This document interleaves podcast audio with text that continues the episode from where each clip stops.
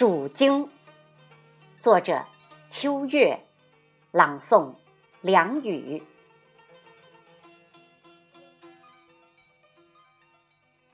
张生家中患鼠，噬咬杂物，四处使溺，寝居难安，苦不堪言。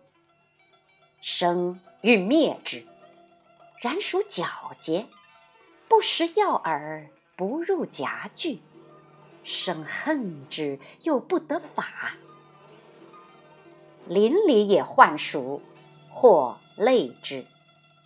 生与众联手，要灭蜀王，除之。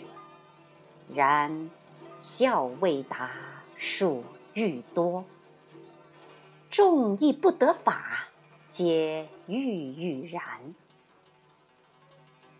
一日，有白发老叟云众：“此地鼠祸猖狂，应蜀经之为。”见张生称奇，先生乃天命之人，唯先生可见妖首，杀之可除患也。又受机宜，云云。次日晌，生伏于房外，待时辰至，推门即入，果见一猥琐男子。约半人高，贼眉鼠目，步于厅。生大喝，男子缩地为硕鼠，长近三尺，灰毛蓬蓬然匍匐。生以铁棒力击之，一击不中，二击不中，生也仆地，余地伸手，三击方中。硕鼠嚎叫，欲反噬。生再三击中，一击身，二击手，三击手，鼠流血一地，手足挣扎，须臾亡矣。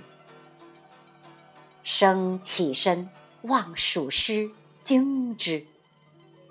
鼠死初时，尸身三尺，再视之，变小，近两尺。后再视之，更变小，不过半尺而已。生获之，以老鼠成精，然亦不过如此。自此乡里太平，再无鼠祸。《聊斋》公云：“凡为害作乱者，皆妖孽也。”猖狂一世，然终有克星夺其命，除其祸，天下归太平哉！